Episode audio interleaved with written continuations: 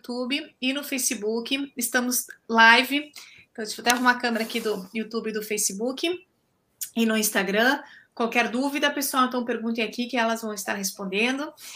E, é, bom, vamos dar largada então. Vamos começar nosso papo aqui sobre atividade física. Primeiro, né, eu sei que a grande maioria de vocês que estão aqui já conhecem essas duas grandes profissionais, todo mundo já segue elas aqui no Instagram, é, mas gostaria que vocês se apresentassem um pouquinho, doutora Ellen, Margit, por favor, se apresentem é, para o pessoal que não conhece vocês ainda. Doutora, pode começar então. Posso?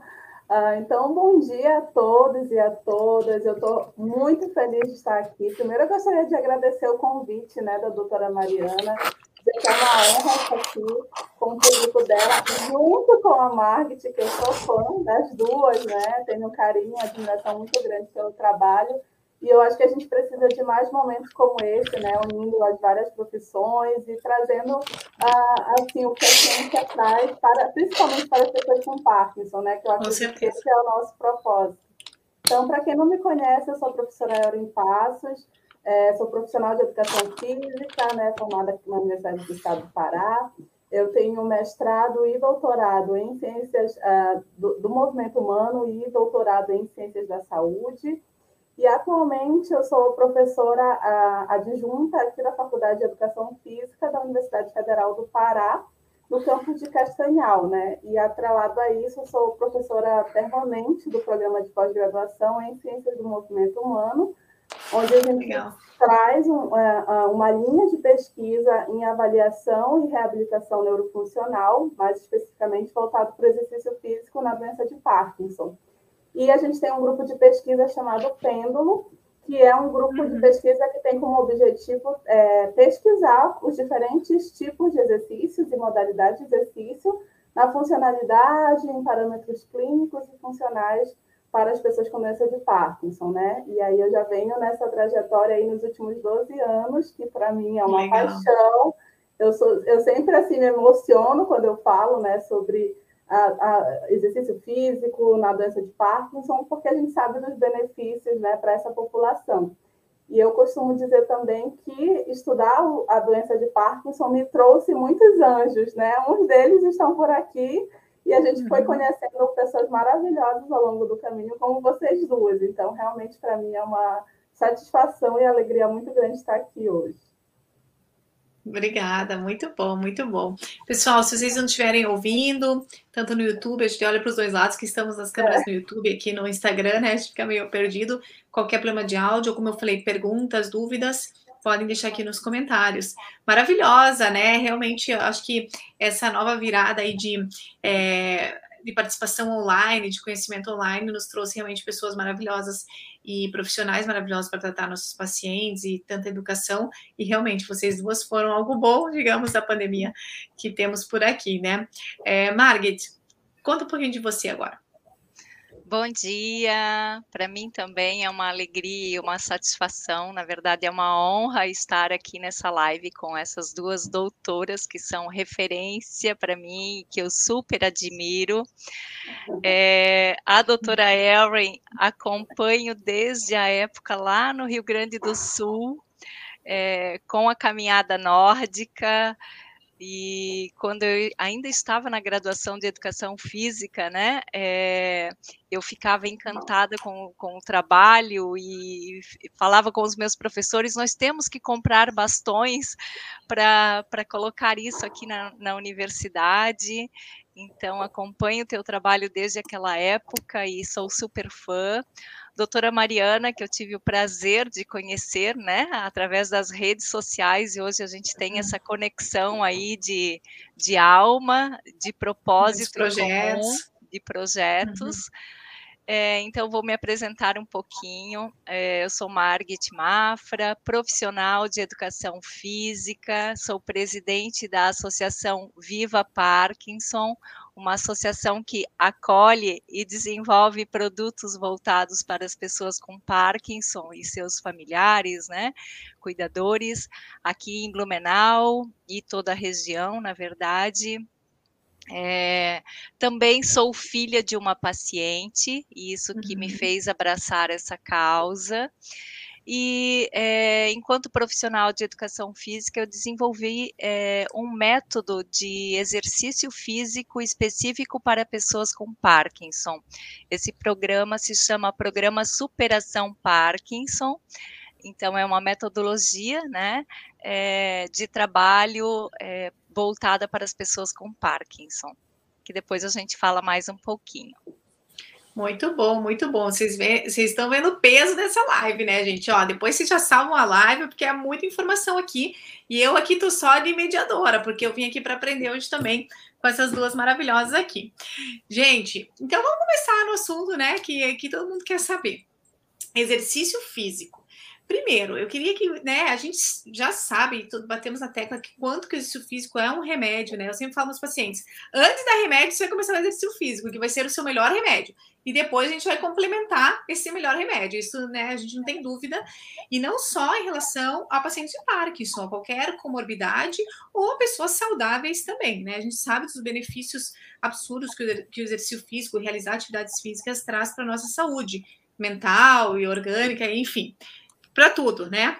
É, então, antes de começar, eu queria que vocês falassem um pouquinho. A gente pode fazer um bate-bola. Primeiro, Erlen, se você quiser é, comentar, o que, que, é o exercício físico, né? Acho que tem pessoas às vezes que confundem, né? É, o que é essa atividade física e, no geral, assim, é, como que as pessoas deveriam realizar essa atividade física? Quantas vezes por semana? Digamos, pessoas é, sem doença. Você poderia explicar um pouquinho para nós?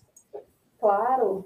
É, hoje a gente tem uma linha muito importante chamado que o exercício físico é remédio, né? É, tem uma linha contrária disso, mas eu, eu, eu defendo sim que exercício físico é remédio, né? Pelos benefícios, e a gente vai conversar sobre isso ao longo da nossa live. Mas primeiro a gente precisa entender o que é o exercício físico, né? Essa pergunta é uhum. é muito importante porque há uma confusão de conceitos. Nós temos a atividade física e nós temos o exercício físico. Atividade física é todo e qualquer movimento que você faça que te tire da zona é, de repouso, que faça você elevar o seu gasto energético. Então, por exemplo, lavar uma louça, varrer uma casa, caminhar com seu cachorro, passear no jardim, isso são atividades físicas, que nós fazemos isso diariamente. E existe o exercício físico, que é algo mais sistematizado, organizado, que tem um propósito. E para que você alcance esse objetivo, esse propósito, você tem que ter uma frequência, né? uma frequência semanal, tem que ter um período de tempo adequado para ser considerado exercício. Mas o mais importante disso é que ele precisa ser organizado. Né? A professora Margit falou que ela tem um método de treinamento. Na verdade, não é só atividade física, ela tem um programa de exercício porque ele é sistematizado. Então, a gente tem essa diferença, né? Então, para que a gente possa ter benefícios, né, especificamente para prevenir algumas doenças e também pra, para tratá-las, no caso da doença de Parkinson, é importante a gente ter o exercício físico de forma sistematizada, então, pelo menos duas vezes de frequência na semana, de pelo menos 30 a 60 minutos, né? Que tenha um gasto energético um pouco maior, que faça aumentar a sua frequência cardíaca, né?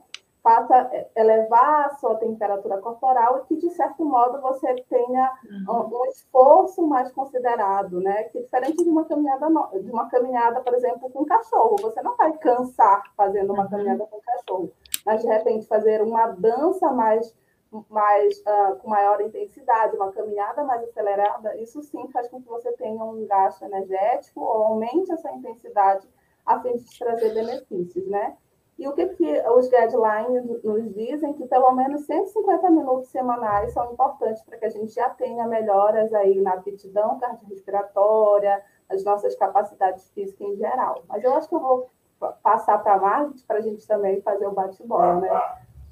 Pessoal, eu vou só desativar um pouco aqui os comentários para não ficar subindo tanta, né? A pessoa tá entrando aqui no rosto das convidadas. Tudo que for é, de pergunta, eu vou abrir daqui a pouquinho, tá? Eu abro de novo e vocês sabem que agora no Instagram vocês podem vocês mesmos desativar é, os comentários diretamente no seu celular e você vê sem os comentários.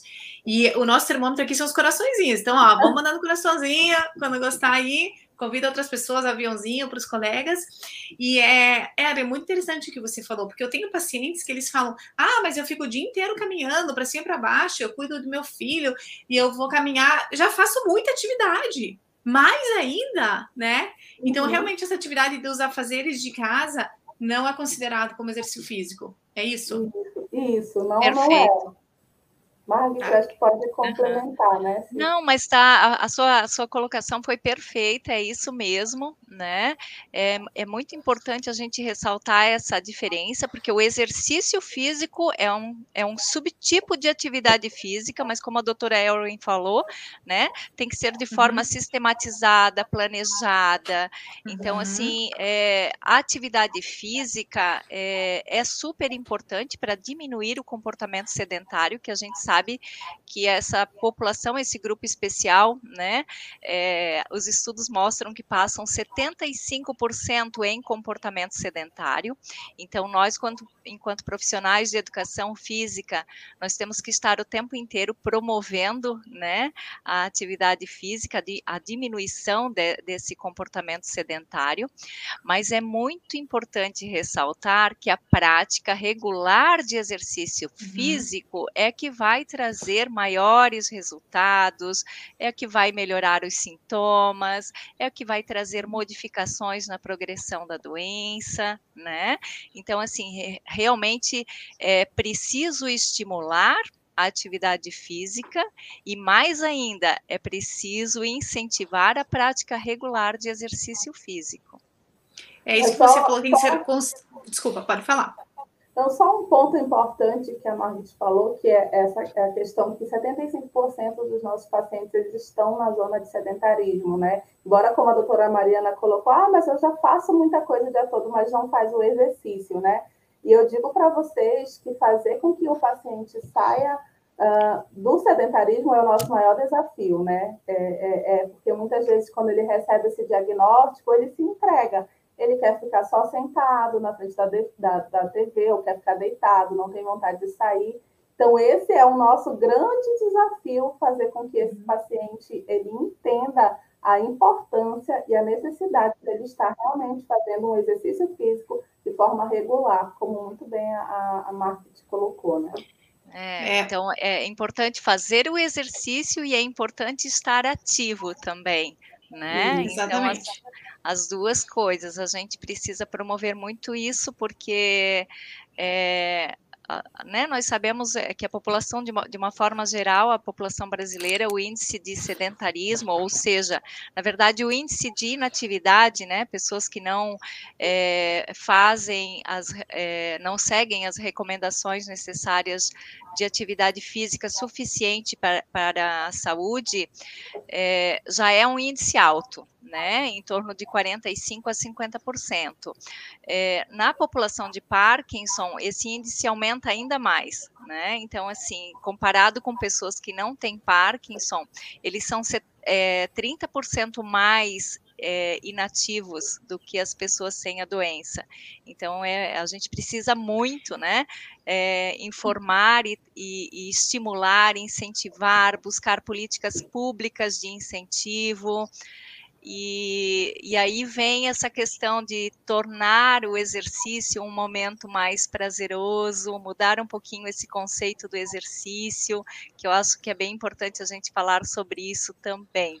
Né, que as pessoas Exato. ainda associam, né, o exercício como um momento doloroso, um momento de uhum. sacrifício, uhum. e a uhum. gente está aí para mostrar que não, que o exercício pode ser um momento prazeroso, que vai trazer sensação de bem-estar, que vai melhorar os sintomas e que ainda tem essa, esse potencial de modificar a progressão da doença.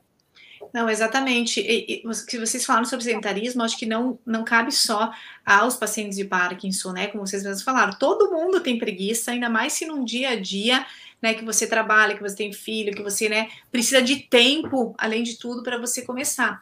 Então, o sedentarismo é um problema grave, né? A gente sabe que o sedentarismo, inclusive, acarreta várias doenças, né, cardiovasculares, endocrinológicas. Então, realmente é um desafio a gente levantar e decidir parar um, pegar um tempo do dia, né, não estando cansado e realmente se dedicar àquela atividade, o que não é fácil muitas vezes no dia a dia das pessoas.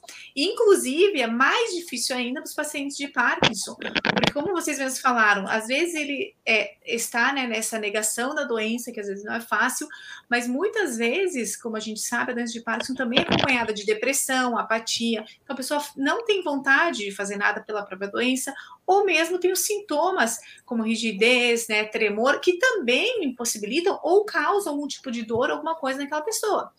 Então, a gente entende que na população de Parkinson é, é racional ter é, puxar para o sedentarismo em vez de a pessoa fazer atividade.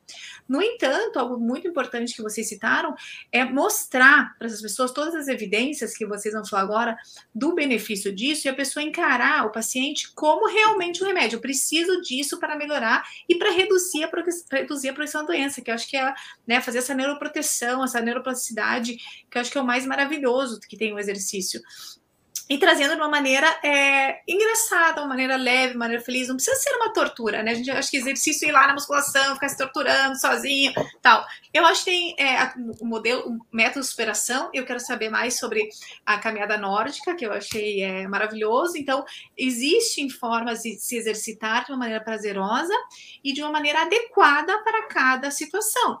Não adianta eu misturar os pacientes, né, dos estágios diferentes da doença. Então, assim eu quero que vocês me contem agora um pouquinho o que falam.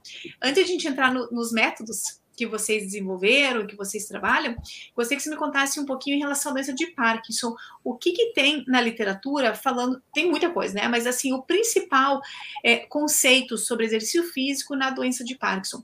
É, Alice, quer explicar um pouquinho como funciona o exercício na doença? E Margit, talvez se você quiser falar um pouquinho quais seriam os tipos de exercício mais disseminados na literatura, e aí a gente vai é, distribuindo assim os temas. Pode falar, Ellen. Perfeito. É, eu tenho, tenho uma frase que eu sempre falo isso para todos os pacientes quando eu estou em live, em aula, que é conceito de exercício físico na doença de Parkinson é exercício físico é modificador da doença de Parkinson.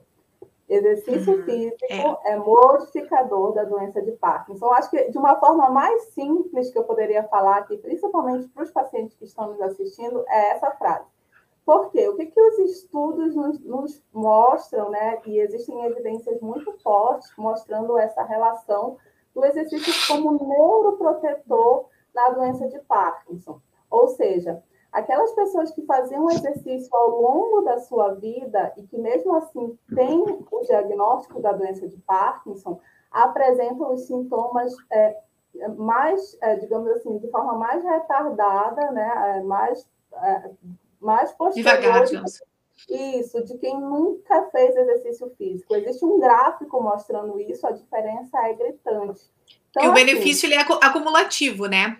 Acumulativo, o benefício do exercício. Exatamente. Então, à medida que você vai fazendo exercício ao longo da sua vida, você tem um fator de neuroproteção lá no seu cérebro, né? Com substâncias bem específicas, como o BDNF, que é, uma, é, que é um neuroprotetor, né? É um, é um fator neurotrófico derivado do cérebro, que promove plasticidade, ajuda na memória, em todos os outros parâmetros e especificamente na doença de Parkinson, o exercício ele tem esse papel de reduzir esses sintomas. Então, por exemplo, quando você começa a fazer o exercício físico, ah, mas eu nunca fiz exercício físico, Elder, e eu tive o diagnóstico. E se eu, fazer, se eu fizer o exercício, o que, que acontece?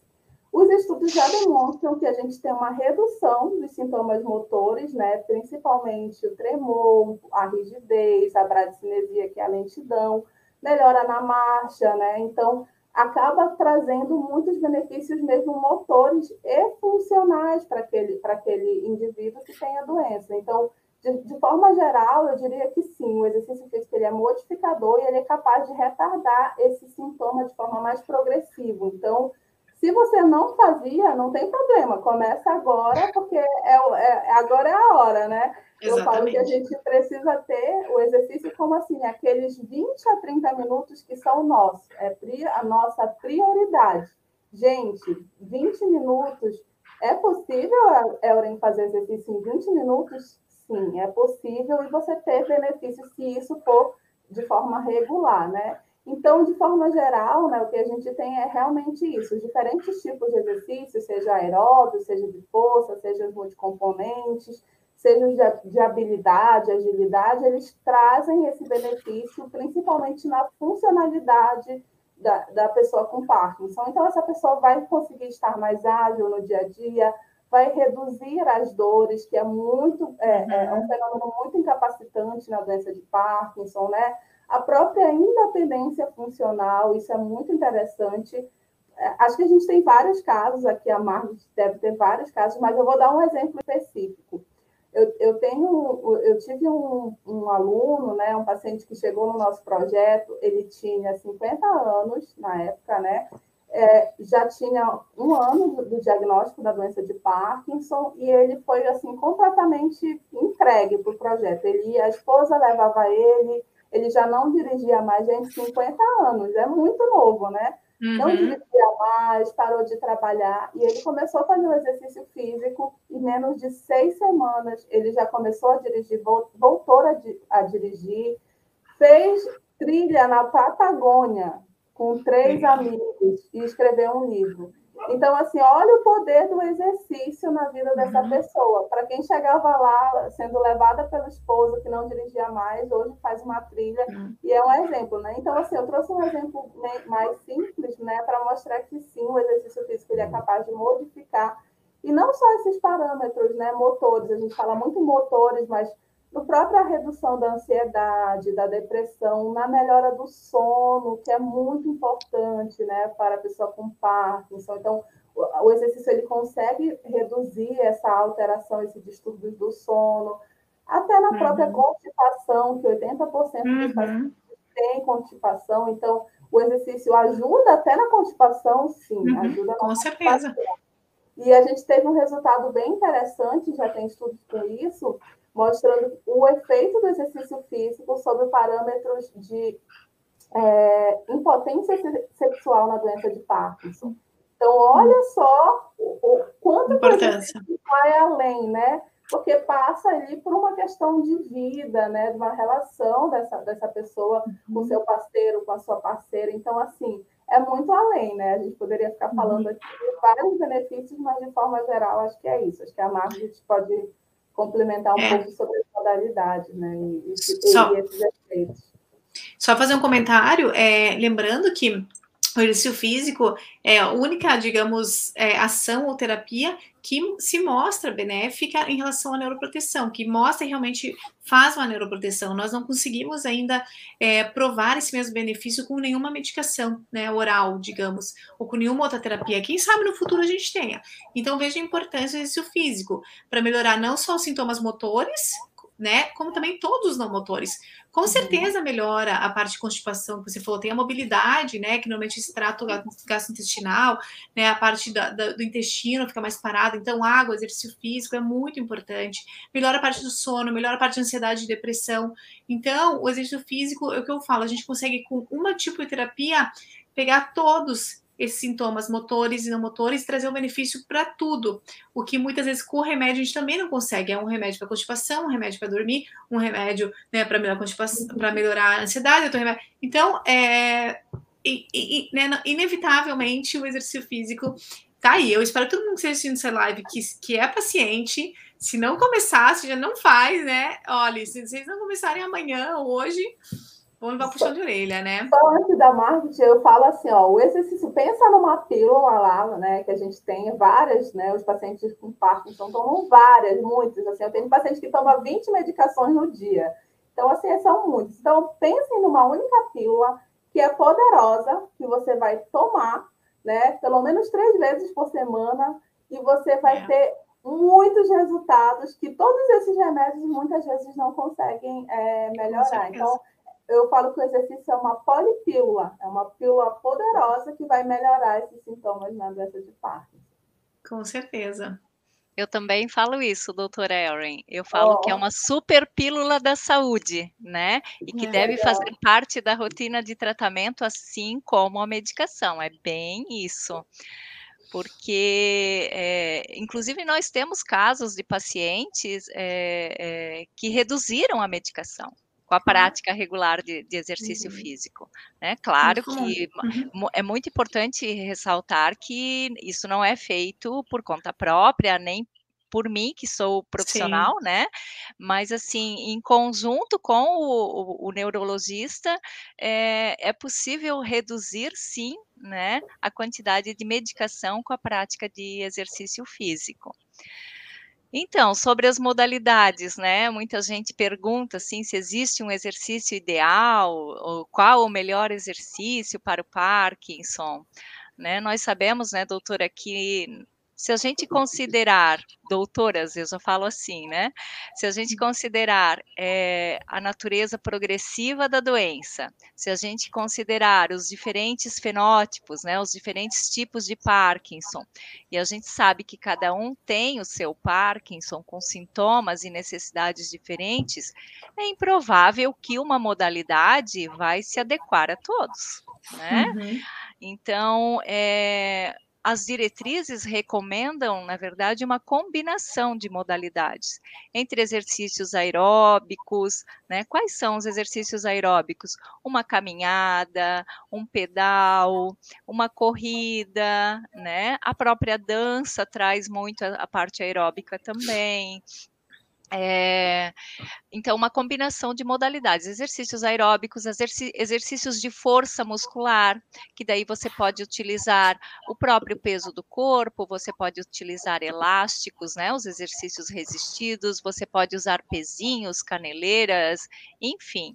É, exercícios de equilíbrio, de agilidade, de coordenação motora. É, é importante combinar exercícios de flexibilidade e alongamento. É importante é, você também fazer exercícios que a gente chama de exercícios mente-corpo, né? Então, yoga é super recomendado, tai chi. É, então, com relação às modalidades, eu acho que você tem que escolher aquela que combina com você, né? Aquela que uhum. mais com, que você vai poder praticar com regularidade, que vai ser viável, né? Essa prática contínua, é, que, que possa trazer então esse momento mais prazeroso.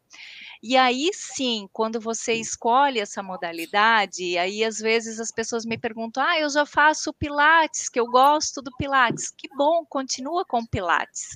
Mas tenta então inserir aos poucos né, é, é uma outra modalidade. É, faça essa experiência, vivencie né, é, novos estímulos, estimule novas habilidades, porque é importante essa combinação de exercícios uhum. físicos, sabe?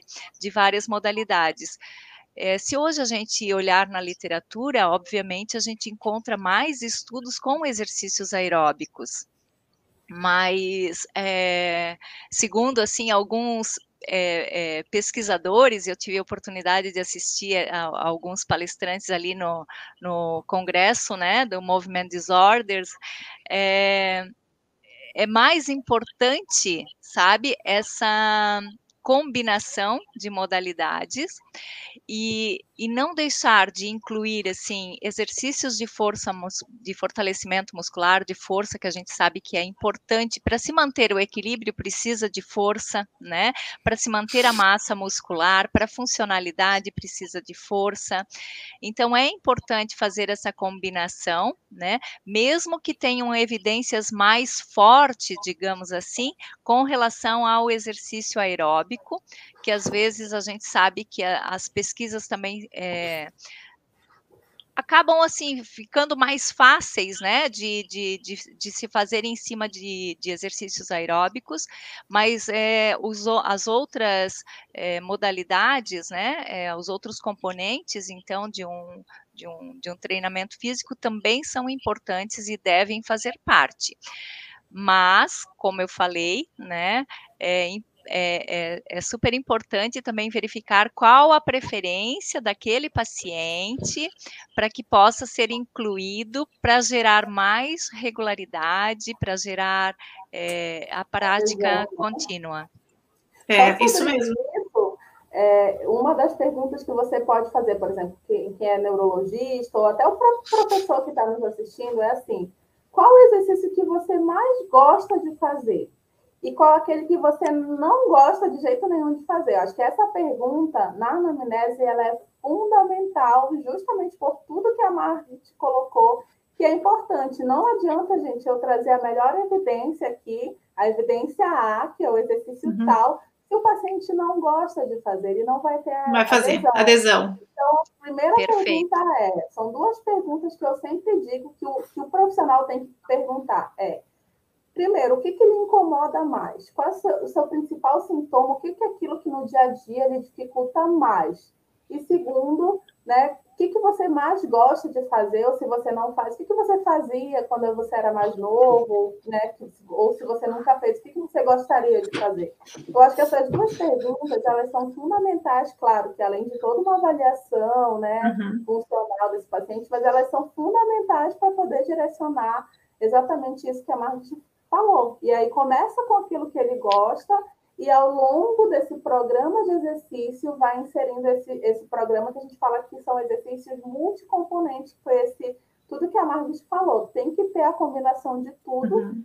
justamente porque esse paciente ele tem perda de força, ele tem perda de equilíbrio, ele tem alteração de marcha, ele tem alteração cardiorrespiratória, então não, não uhum. dá para a gente pensar em um uma única modalidade na doença de Parkinson, é preciso realmente combinar. Eu concordo. É, inclusive, tem vários estudos com diversos tipos, mesmo que a Mara te falou, principalmente com a parte aeróbica, mas existe com tango, existe com tai chi, existe com bicicleta. Então, realmente dá para você adaptar aquele tipo de exercício para cada paciente com o que é mais fácil para ele, com o que ele gosta. Eu sempre falo para meus pacientes, é, é, né, é, procurar ser meu profissional, para eu acho importante também os pacientes com Parkinson terem um auxílio, acho que é, claro, se não puder, vai numa academia, faz alguma coisa em grupo, acho que algo é melhor do que nada, mas sempre é melhor ter um profissional cuidando daquele paciente. E eu sempre falo para eles combinarem, então, aeróbico, um pouquinho de força, então fazer um pouquinho de musculação, um pouquinho de peso, alongamentos, né, que a gente sabe que pode melhorar a rigidez, e exercícios de equilíbrio, que também é muito importante. Então, essas, acho que esses quatro pilares, posso estar falando besteira aqui, né? Mas eu sempre falo aeróbico, alongamento, qual que é o melhor? Eu falo, não existe melhor, você vai ter que combinar todos. Pode ter duas vezes por semana pilates, duas vezes por semana a caminhada ou a bicicleta que você tem em casa, um dia por semana o alongamento. Então, por isso que uma, um acompanhamento com vocês, um acompanhamento com um profissional que faça algo funcional específico para a hora, por dia e para o momento daquele paciente, eu acho que é realmente o melhor dos mundos, né? Hoje em dia, acredito eu. É, outra coisa importante do exercício é tirar da zona de conforto, né? E a gente treinar o cérebro para outras coisas, fazer movimentos que nós não estamos acostumados a fazer. Então, o paciente tem muito freezing, que cai. Então, assim, como que ele vai fazer a volta para ele não cair? Caminhar de costas, caminhar zigue-zague. Então, você treinando aquilo, depois que ele, o teu cérebro aprende, a neuroplasticidade, ele vai aprendendo novos exercícios e você vai melhorando naquela tarefa. Então, o paciente, eu sempre falo, tem muito problema de equilíbrio, levanta uma perna, fica do lado da, né, do lado da parede, levanta outra, vai treinando seu cérebro. Ficou fácil, muda de exercício, faz zigue-zague de costas, zigue-zague de frente. E eles podem se adaptar, né? O que eu vejo que aconteceu muito agora na pandemia é que eles pararam de fazer exercício, muitos dos pacientes pararam, e daí não tem mais vontade de voltar, né? Quando você para, meio que, ah, não quero mais né, perde aquela endorfina, né, que também quando você começa também não termina, né, não, não para mais de fazer, quando parar não querem mais fazer. E eu sempre falo que o melhor é fazer algo, e nem que seja em casa, algo é algo, e nem que seja guiado por Skype, que a gente sabe que dá para fazer coisas legais, nem que seja em grupo, mas algo é algo, tem que sair do sofá, né? É. É, eu queria que vocês me falassem um pouquinho agora sobre eh, os métodos de vocês, né? A caminhada no... Eu sei que, né, vocês trabalham com todos os tipos de métodos, mas acho que bem característico de, de vocês, método de superação e da caminhada nórdica, se vocês quiserem explicar um pouquinho. A gente começa um pouco para a gente revezar um pouquinho a ordem, ah, né? Pode, pode ser. Mas, então. Isabel, crossfit, amo. Olha, tá comentando. Crossfit é, legal. Pessoal crossfiteiro. É, Isabel é exemplo. é inspiradora, exemplo, com certeza. Outros perguntando aqui, sobre pilates. Posso fazer pilates? Pode. Pode. Outra pessoa aqui, eu faço pilates e academia um dia, mas ficava muito exausta. A gente já vai conversar sobre exaustão, cansaço, fadiga. Vou deixar, vai ser minha próxima pergunta. É, Vamos lá, então. Método superação, caminhada nórdica. Vai lá, Margit. Então, método superação é um programa de exercícios, né, é, baseado é, nas diretrizes, porque a ciência ela nos orienta, né, ela direciona as nossas ações, mas também é levado muito em conta a história de cada paciente, as suas necessidades e as suas preferências. Então, ele tem uma abordagem muito humanizada, integral, né, é uma abordagem sistemática que olha o todo. E, e, em cima disso, então, a gente construiu esse modelo, mas que não é um modelo pronto, é muito importante falar isso, né? É um modelo que está continuamente sendo construído de acordo com as necessidades de cada paciente, onde ele é, é executado, onde ele é implantado, né? É, mas assim, ele é baseado em três pilares, de forma geral, que é o acolhimento, então é um programa totalmente com um olhar é, afetivo, acolhedor, né? E hoje eu acho que a gente não tem como trabalhar é, na área da saúde com grupos especiais se a gente não tiver esse olhar humanizado. Então é um dos uhum. nossos pilares, né? O acolhimento. É outro pilar importante, então, é o treinamento multicomponente, né? É, a gente trabalha todas as modalidades recomendadas, incluindo dupla tarefa, incluindo estímulos desafiadores, incluindo estímulos é, é, diferentes, né? É, a sobrecarga, assim, através da complexidade de tarefas. Então, a gente segue os princípios do treinamento, que a doutora Erin sabe muito, sabe muito bem, né, de, de sobrecarga, de é, é, a modulação entre volume e intensidade, mas é, dentro das tarefas funcionais, dentro das tarefas motoras, né? É, então, assim, esse, esse é o segundo pilar. E o terceiro pilar, que não é menos importante do que os outros dois, é a motivação. Então, nós estamos sempre desenvolvendo estratégias para manter o grupo ativo e motivado. Né? Isso inclui o envolvimento da família, isso hum. inclui as atividades em grupo, isso inclui desafios, dinâmicas.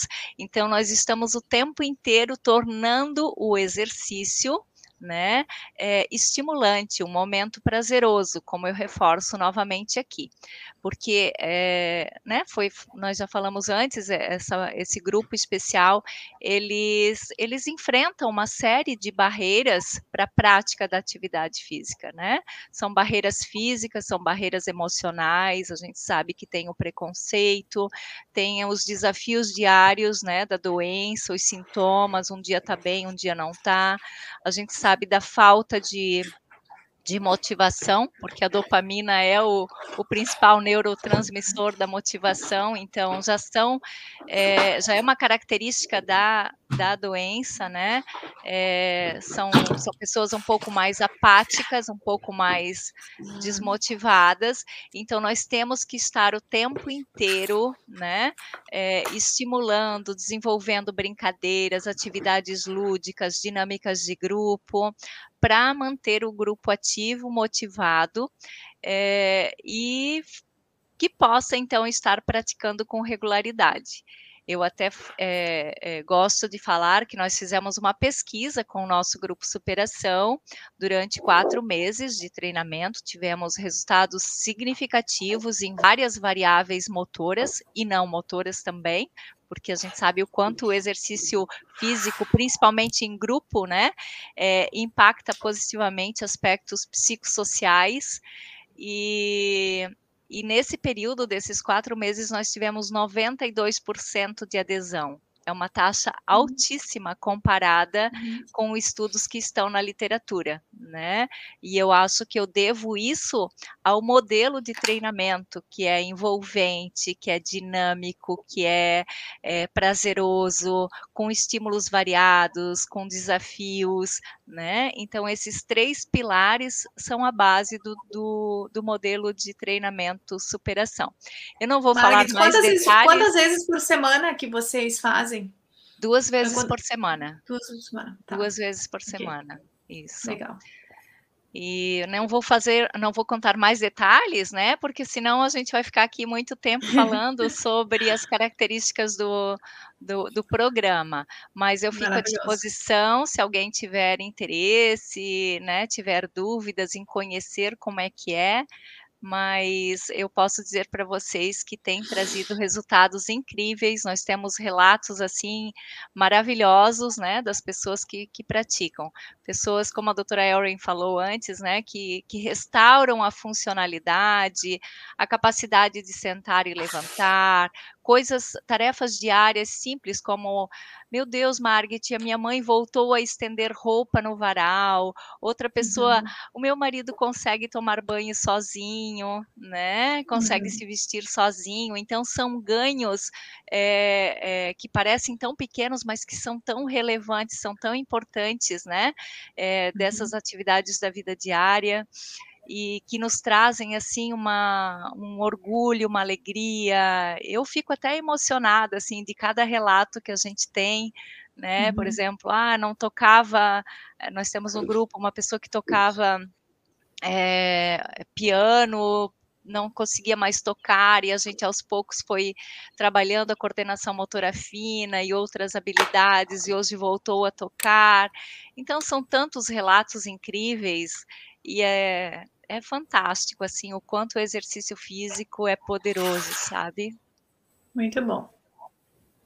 Eu já estou aqui quase emocionada ouvindo a Margem, porque eu posso imaginar, né, a, assim, a alegria dos pacientes, por exemplo, ela deu exemplos assim, a estender a roupa. Para a gente isso parece tão irrelevante, Simples. né? É, Mas sim. para a pessoa com Parkinson, isso realmente faz toda a diferença, né, no seu dia a dia. Então, e, e para a gente que está na, na pesquisa também, são coisas que a gente muitas vezes não consegue colocar lá no artigo, né? Ou de sim. forma científica muito palpável, mas para eles é clinicamente muito relevante. Muito né? relevante. Devolver, devolver a qualidade de vida, né? Inserir de novo esse paciente na família e na sociedade, isso é o mais importante, com certeza. Erin, comenta um pouquinho para nós sobre a caminhada nórdica.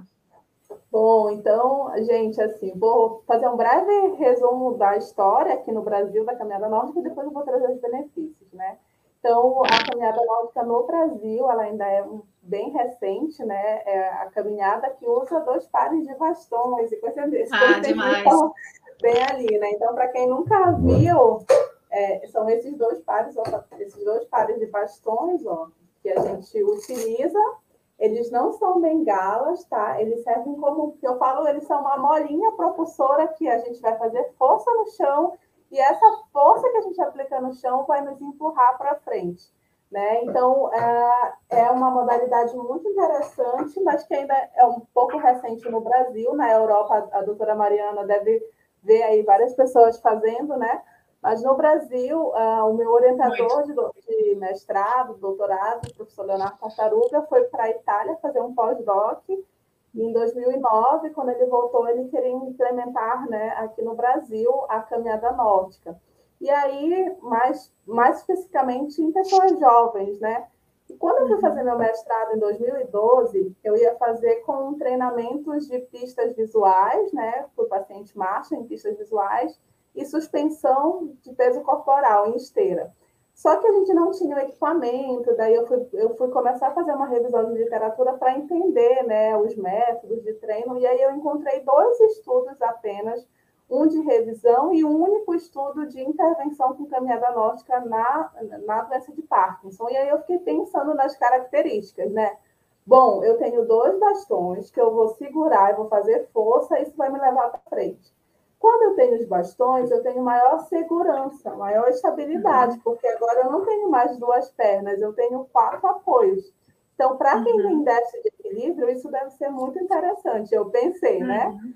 Se o paciente com Parkinson tem dificuldade na marcha e esse bastão diz que melhora a marcha, então por que não testar, né?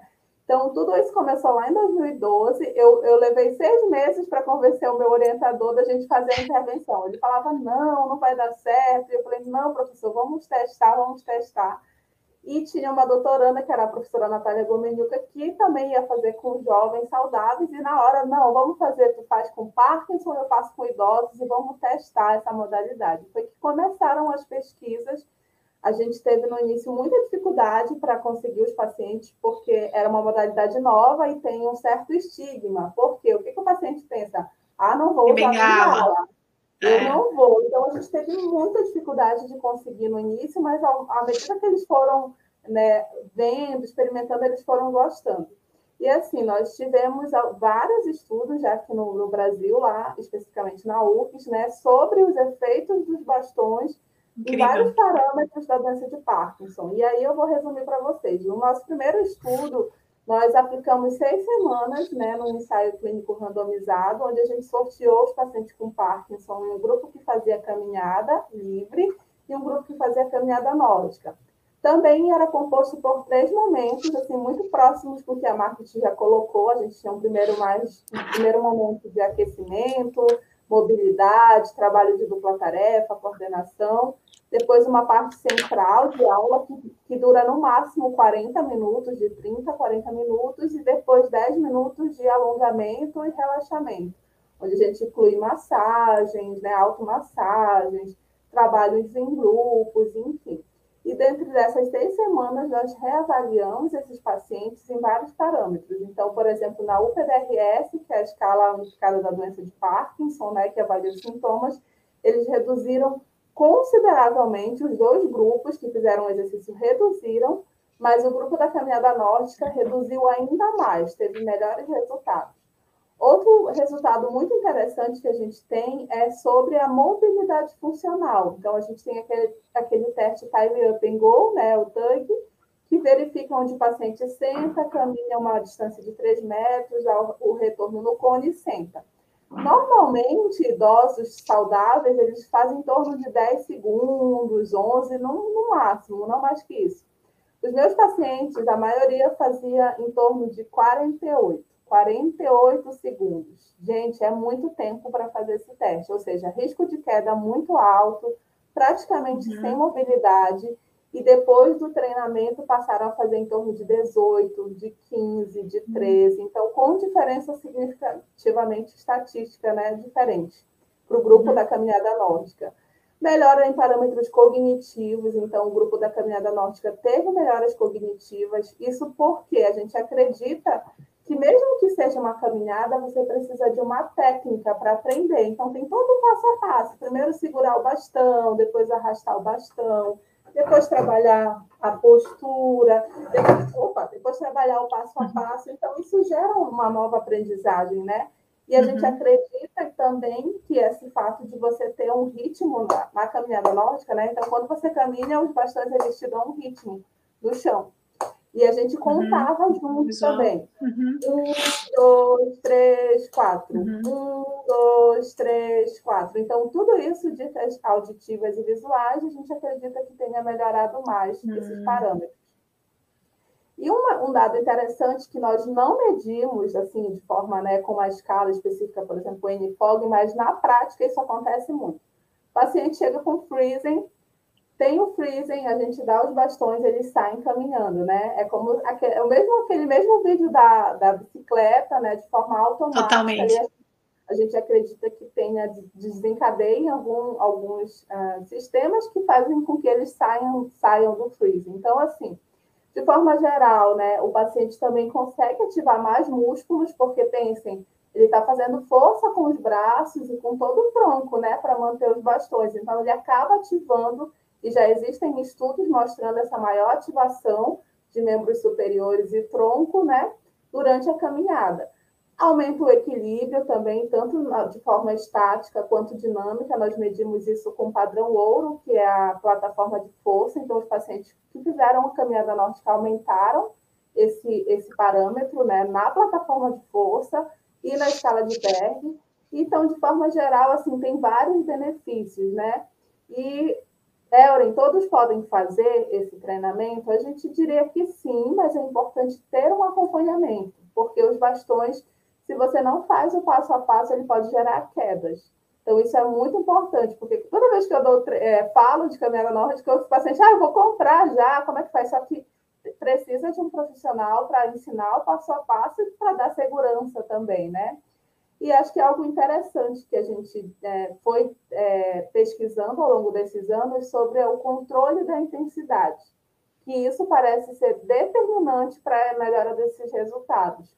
Porque nós fazíamos a 80% da frequência cardíaca de reserva e a sensação subjetiva de esforço em torno de 13 ali na escala de Borg de 0 a 20, de 13 a 17. Então eles chegavam realmente no quase submáximo. E aí, isso também a gente acredita que ele é um fator determinante né, para a melhora desses resultados, né? Porque a literatura uhum. já mostra que parece que exercícios de moderada a alta intensidade uhum. parecem promover mais, mais benefícios.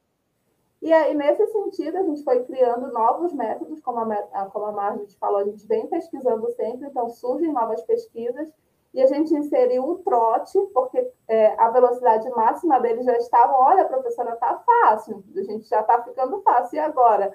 A gente colocou o treino de lomba, que eu não sei, acho que é lomba aí para vocês também, né? Subida, é né? Isso, com os uhum. bastões, então eles fazem muita uhum. força, tem resistência para subir.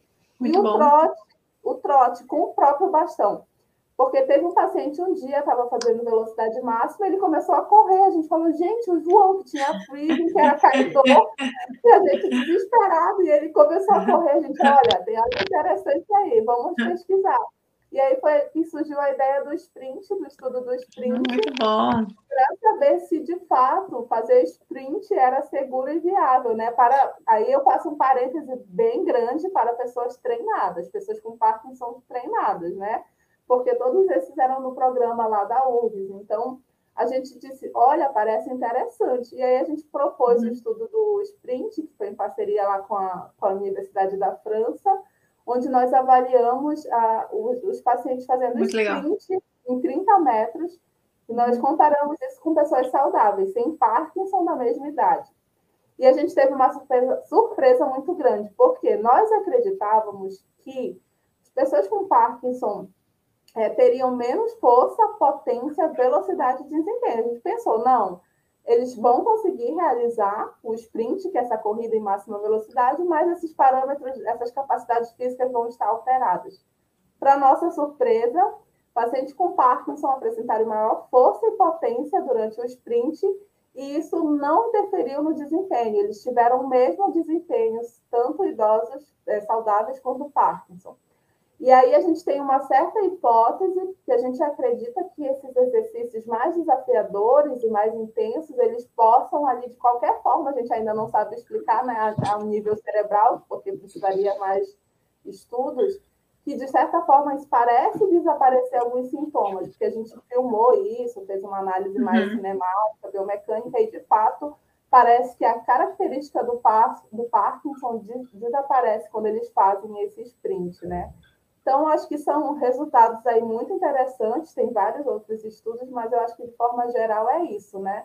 E hoje cada uhum. vez mais cresce os estudos com caminhada nórdica, assim, no mundo que todo, da doença de Parkinson, né? Incrível, incrível. É, nossa, super interessante.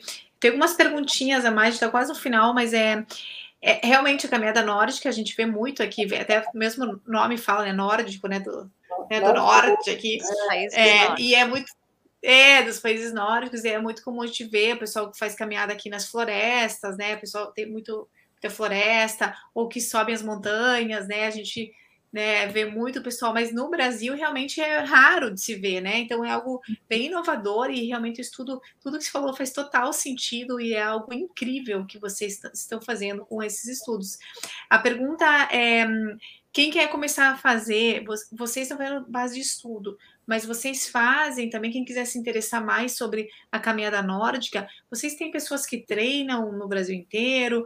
Ou como que está um paciente? Ah, uma vez que ele está treinado, ele sai caminhar na rua, né? Aí em Belém, aí no calor, então tem que ser, tem que mudar o nome, tem que ser caminhada tropical, algo assim, né? Vamos mudar o nome é. dos bastões. É, e como é que vocês fazem? Uma vez que o paciente é treinado, como que vocês indicam para o paciente praticar? Como é que é um pouquinho? Um pouquinho Ótima pergunta, né? Nós criamos também um, um método para ensinar caminhada nótica para pessoas com doença de Parkinson. E a gente publicou, uhum. são dois artigos que estão em português, a gente fez questão uhum. de, de, colocar em português, justamente para ter maior acesso dos profissionais, né? Seja da física, seja da educação física, onde a gente uhum. mostra o passo a passo que o, que o profissional ou o paciente tem que seguir, e até a linguagem específica, porque o que, que a gente verificou, doutora Mariana, acho que a Margot também pode falar sobre isso, da importância da gente adequar a nossa linguagem para a linguagem do paciente. Porque às vezes eu estou aqui, né? Eu trabalho com pesquisa no meio científico, a gente quer falar uhum. um nome bonito, não adianta, tem que ser claro Sim. e objetivo, uma fase curta. Seu fulano, eu quero que o senhor faça uma caminhada um pouco mais rápido, acelerada. Então, a gente começou a adaptar a linguagem e usar analogias que ficassem mais fácil para ele. Então, por exemplo, na caminhada, a gente precisa muito que o paciente tenha uma postura ereta. E no Parkinson, o que, que a gente tem? A camptocormia, né? E eles vão Sim. o tempo todo olhando para baixo. Então, a gente falava, olha, seu, seu João, guincho, guincho, guincho. Então, eles já sabiam que era postura. Então eu não falava, olha, uhum. agora você vai ficar ereto. Não, era o guincho, ele automaticamente já fazia. Eles adotaram uhum. isso para o dia a dia deles, né? Na, em casa, as mulheres falavam, olha, olha o guincho, vou falar para a professora. É, boa. Então a gente criou, depois eu posso passar para vocês compartilharem, né? Que é a metodologia pedagógica para o ensino da caminhada nórdica na doença de Parkinson. E aí tem todo o passo a passo. E agora a gente está criando um curso né, em parceria com a URGS, que é onde criou todo esse programa, e aqui com a gente da UFPA, para a gente expandir isso para todo o Brasil, né? Porque a gente recebe muitos profissionais que, que pedem. Então, normalmente, quando um profissional me procura, eu indico esses estudos, eu dou algumas orientações e falo, olha, faz isso, isso, isso, porque a gente realmente quer que as pessoas utilizem, né? Porque realmente traz muito benefício para o para o paciente. Mas quando um paciente nos procura, aí eu falo, não, peça para o seu, o seu é, profissional ou o professor de educação física estar em contato para que eu possa passar pelo menos algumas orientações que são básicas, assim, né? Então, tá. seguir pelo menos o passo a passo que tem nesse método é importante. Né? Na Europa, por exemplo, se você não tiver certificação, você não faz. Você não pode uhum. dar aula Comprar. de né? É, uhum. Mas aqui a gente quer quebrar um pouco isso, a gente realmente uhum. quer que as pessoas façam, né? Basta uhum. ter um conhecimento prévio para poder não dar uma segurança para o paciente. Né? Mas esse paciente já sabe, o que, que vocês indicam? Ele sair caminhar na rua? Essa é a, é a pergunta, sair no parque, sair. Então, uma vez que ele foi treinado, a ideia é quantas vezes por semana, como que ele deveria ah, praticar sim. isso na, na realidade do Brasil? Faz duas vezes por semana, a gente já tem bons resultados, pelo menos 60 minutos, né? Nas três partes, desde a parte de aquecimento, mobilidade, o treino propriamente dito da marcha, que é uns 30, 40 minutos, e o alongamento final. Então, fazendo duas vezes por semana, é, 60 minutos já é o suficiente para ter bons resultados. E os nossos pacientes que são treinados lá da UFES, por exemplo, eles já, já saem, vão à feira, vão ao supermercado, às vezes vão à hum. igreja com os próprios bastões. Então, eles já começam a adotar para o dia a dia deles, né? Então, pode fazer sim, quantas vezes necessário. No mínimo duas para ter um, um, um, bom resultado, né? Muito bom, muito bom. Bom, estamos chegando aqui na reta final, tem mais uma perguntinha. É, eu, eu noto muito meus pacientes, é, eles referem que quando eles começam a fazer exercício, muitas vezes eles ficam piores os sintomas. Ah, eu tremo mais, eu fico muito cansado, eu saio acabado, fico muito fadigado. E outros referem, realmente, a gente sabe paciente com Parkinson tem essa sarcopenia, essa perda de massa muscular, e eles ficam preocupados em fazer mais exercício e perder mais massa muscular, ou eles ficam preocupados, por exemplo, eu já tenho rigidez, vou fazer musculação, vou ficar mais rígido, né? Tem todo esse, esse mis, mis, esse conceito assim um pouco errado sobre rigidez e musculação, sobre é, fadiga e sobre perda de massa muscular. Então, primeiro eu queria que vocês só desmistificassem um pouquinho isso, né, de que realmente o exercício vai dar mais fadiga, de que o exercício é, vai piorar os sintomas, é, por que, que isso ocorre, e realmente se um paciente tem muita fadiga, o que, que vocês recomendam esse paciente fazer, tanto antes quanto depois, né? Tanto a fadiga como a perda de massa muscular que eles referem, é, e depois não tem força, ele não quer fazer, e ao mesmo tempo a questão da musculação e aumento de rigidez ou piora do tremor. Então, se vocês puderem comentar, Margit, se quiser comentar um pouquinho, depois Erin. É, essa é uma dúvida bem frequente, né? Eu também recebo bastante. Com relação à fadiga e dores, que são muito relatadas assim, né? Ai, mas eu tenho muita dor, eu tenho, é, me sinto muito cansada, fadigada, e se eu fizer exercício vai piorar.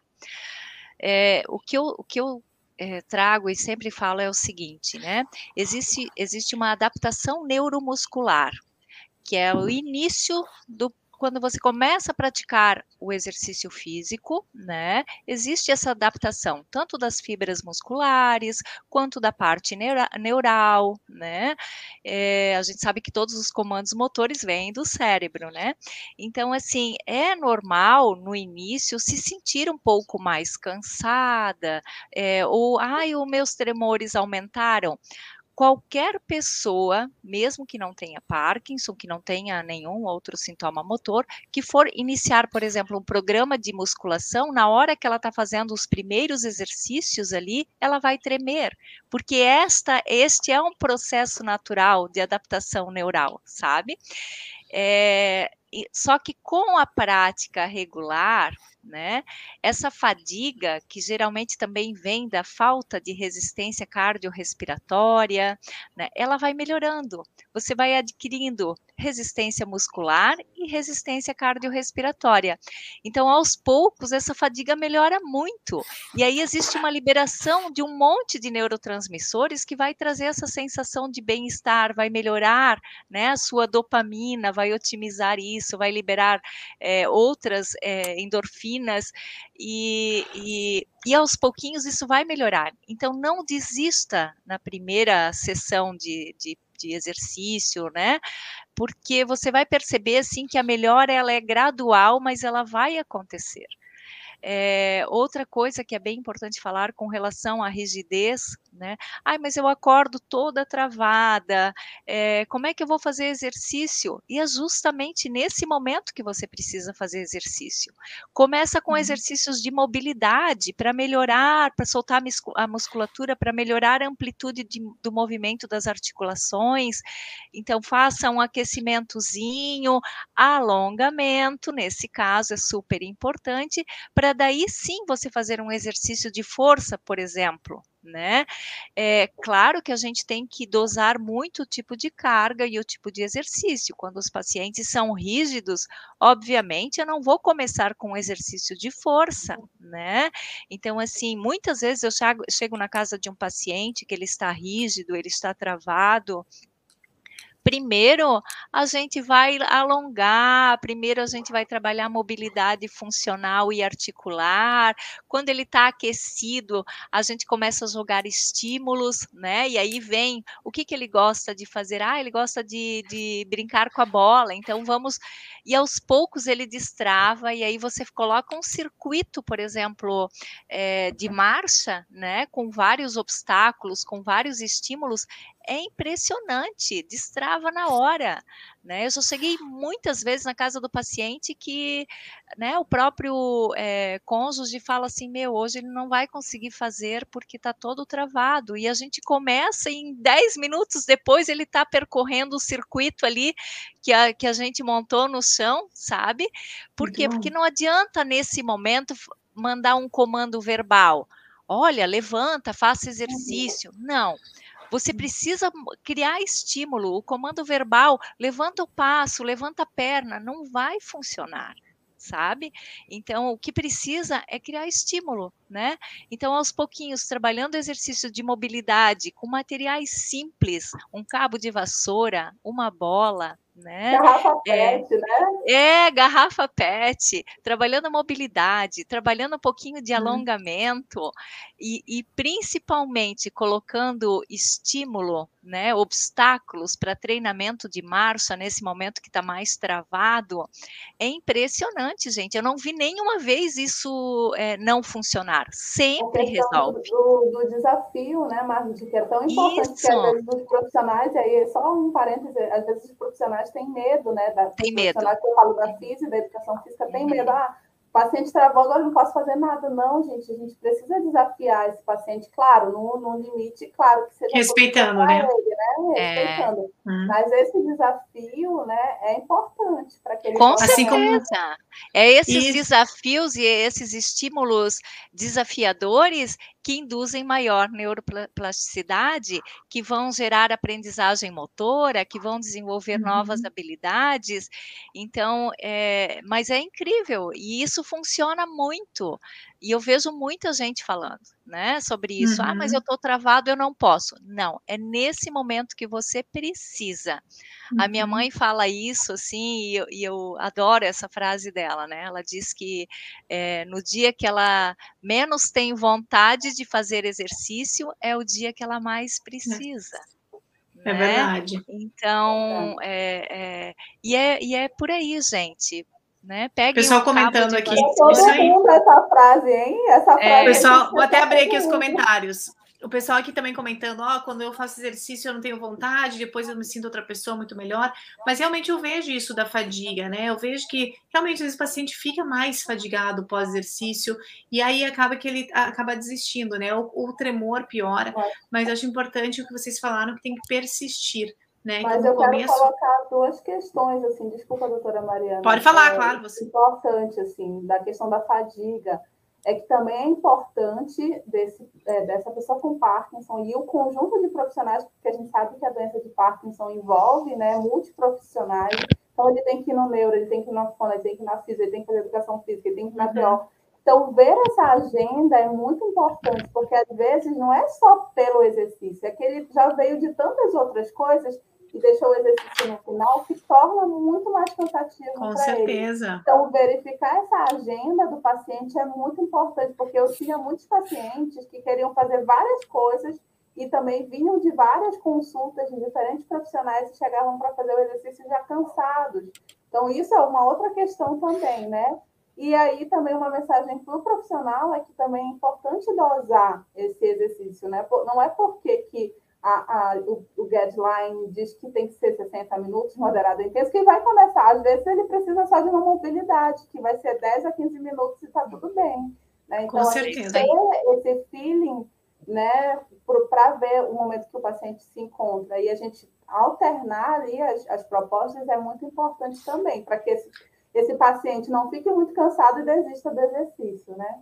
É isso Exatamente. aí, a prática, a prática vai muito além dos guidelines, né, doutora Erin? É, não, a, e, gente, e a eu... gente tem que ter essa percepção, assim, entender que cada um tem o seu tempo, cada um tem o seu uhum. ritmo, né? Cada um tem o seu Parkinson. Então não dá para chegar com uma receita pronta. E isso nós também temos ali, né, no, no, no nosso método superação, assim.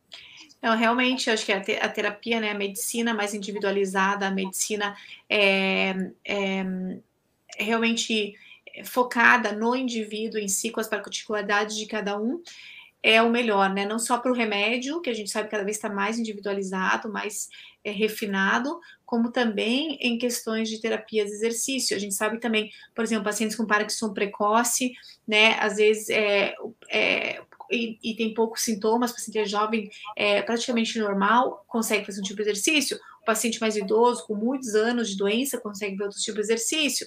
Os pacientes em diferentes estágios, da doença, né, também vão fazer exercícios diferentes. Então, independente do exercício que fizer, se nós respeitarmos o momento, claro, dando esse gásinho, né? Porque a gente pode falar, ah, tá bom, tá rígido, senta aí. Não, dando, respeitando esse, esse, esse momento do paciente, respeitando o estágio do paciente, respeitando o que ele gosta, realmente fazer uma medicina muito mais individualizada para cada paciente e focando né, na, nos déficits de cada um.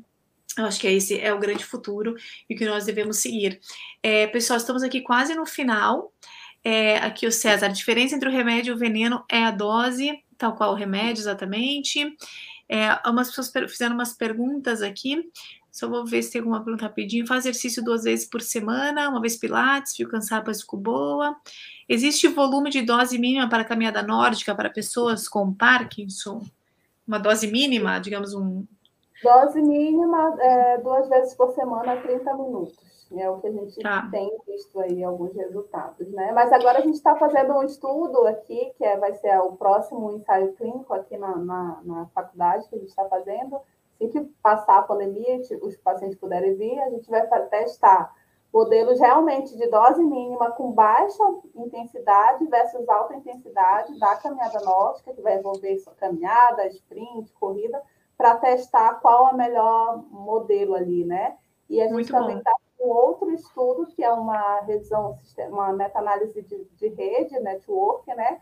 Para ver exatamente as diferentes modalidades para os diferentes sintomas do Parkinson, porque eu acho que é, é, até a Margit falou no início, é impossível a gente dizer qual o melhor exercício, porque varia muito, né, os sintomas, mas a gente está com essa pesquisa em andamento também. Então, no mínimo, duas vezes por semana, para quem está, né, pergunta duas vezes, duas vezes por semana, exercício físico em geral, acho que é o mínimo do mínimo do mínimo, pessoal, 30 minutos, duas vezes por semana, se puder fazer 60, melhor, e se puder fazer sete dias por semana, variando entre os dias, ou variando na própria, no próprio treino, variando, né? variando as modalidades. As né? modalidades. É, o recomendável é maior. Né? E intensidade também. E intensidade. Exatamente. É importante, Isso. começando do leve, progredindo. É importante você terminar um pouquinho cansado, né? Não dá para assim, ah, fiz o exercício lá, a dança, a corrida, o circuito e não cansei. Não, consegui. Não, gente, tem que cansar um pouquinho, porque é importante, Isso. né? É, eu vi um palestrante que, falando. Vai lá, é, vai lá, Não, eu falo que tem que ser prazeroso, mas sem moleza. É, eu vi um palestrante mais falando, ó, qual existe bom? Aquele que você sua. Suou, tá bom. Então está indo no caminho certo. Então, aumentar um pouquinho a frequência, né? Não, não, que não seja atividade, que seja exercício, né? Então, aumentar um pouquinho a frequência, variar a modalidade, ser constante. Eu acho que isso é, é sensacional, porque é, essa constância vai ser acumulativa no teu cérebro para outras doenças. Lembrando que a gente, paciente com Parkinson tem só Parkinson, tem pressão alta, tem diabetes, uhum. tem. Então, assim, tudo isso vai melhorar, tudo isso vai melhorar, né? E realmente é um grande prazer estar aqui com duas mulheres maravilhosas. É, nessa live, realmente incrível, a gente podia ficar o dia inteiro falando, já até, até passamos aqui no tempo. Era 30 minutos, já tá é, Então, uma hora e 15 já. Mas, enfim, agora para finalizar de verdade, pessoal, muito obrigada para todos que participaram aqui. E eu só queria que vocês, tanto a Erin como Margit, para quem quiser é, encontrar vocês, seja paciente, seja profissional, deixem seus contatos, deixem. É, como que o paciente pode te encontrar? Ellen, você falou de vários estudos, eu não sei se você trabalha com pacientes ou só na parte acadêmica. A Market, eu sei que faz vários atendimentos, principalmente em Blumenau. E qualquer outra dúvida, vocês podem deixar nos comentários da live que vai ficar salva, tanto no YouTube quanto aqui no Instagram. E aí nós três vamos lá e comentamos, ou vocês podem mandar direct nos nossos Instagrams, que o, o da, da Era e da Margit estão aqui em cima, vocês podem seguir elas também. É, podem encaminhar, se vocês gostarem dessa live, para outras pessoas, outros pacientes. E é, realmente, se vocês puderem comentar rapidamente, como que o pessoal pode encontrar vocês? Margit. Ah, pode ser. Então, podem me acompanhar através das redes sociais, né? É, sempre que eu posso, eu publico. Eu não sou muito, eu não sigo muito, muito as regras ali de marketing. Ah, esquece porque, isso. É, porque eu, eu, é eu realmente faço os atendimentos personalizados e domiciliares. E além disso, então, nós temos a associação que faz é, atividade física em grupo duas vezes por semana. E aí podem acompanhar, então, no Margit Mafra ou no Viva Parkinson BR, né? A gente está sempre postando alguma atividade, alguma, é, né, alguma ação que a gente está desenvolvendo também com os nossos associados. Então, seu eu contato seria diretamente pelo Insta. A pessoa que quiser pelo... entra no Insta. Sim, tem o Facebook também, mas é, mas é melhor até pelo Insta, né? Tá. E nós temos dois grupos de apoio é, no WhatsApp. Um grupo só de uhum. Parkinson precoce, que tem pessoas do Brasil inteiro, e é um uhum. grupo até que a doutora Mariana está, ele é super é, estimulante, Cresce, motivador. Muito, muito ele uhum. é assim, é, exatamente, ele é um, um, uhum. um, grupo de apoio mesmo, onde um inspira e motiva o outro, né? Um está sempre apoiando o outro. E temos também o grupo de apoio de, de, do WhatsApp da nossa associação, que também as pessoas que quiserem, nós temos integrantes de outras regiões do Brasil que fazem parte, né? Uhum. Todos são muito muito bem-vindos, né? A gente tem assim esse propósito muito acolhedor, muito inclusivo, né? Então fico à disposição nos, nos nossos grupos, nas nossas redes, me procurem. Perfeito. E na medida do possível eu vou estar é, respondendo com o maior prazer. Muito gratidão, bom. doutora Mariana, gratidão, Obrigada, Erin. É sempre um prazer enorme estar com vocês, porque eu aprendo muito, né? São Todos duas nós, né? É, são duas referências para mim. Agora, Erin, aqui já estou anotando aqui alguns eu vejo se está certo que eu estou escrevendo aqui, hein? É, alguns Instagrams que a Ellen faz parte, doutora Ellen Passos, Idoso em Movimento, e o pendulum.fpa. Então, como o pessoal pode te encontrar? Você está só na pesquisa lá? Ou é. você realmente vê pacientes? É, ou é só para formação de profissionais? Como é que é? E onde o pessoal pode te encontrar nesses Instas? E se tiver algum outro contato? Tá, aqui na universidade a gente realmente está só na pesquisa e extensão, então a gente tem, é, abriu né, um projeto de pesquisa para atender os pacientes, só que em função da pandemia a gente não pode receber ainda, né? Infelizmente, porque a parte que eu mais sinto falta é de estar junto com os pacientes atender. E como eu sou dedicação exclusiva, eu, infelizmente eu não posso atender, né? Mas a gente acaba atendendo no, no, projeto que é de pesquisa e extensão. E agora realmente é, o foco é fazer a formação de novos profissionais para atuarem né, com a doença de Parkinson.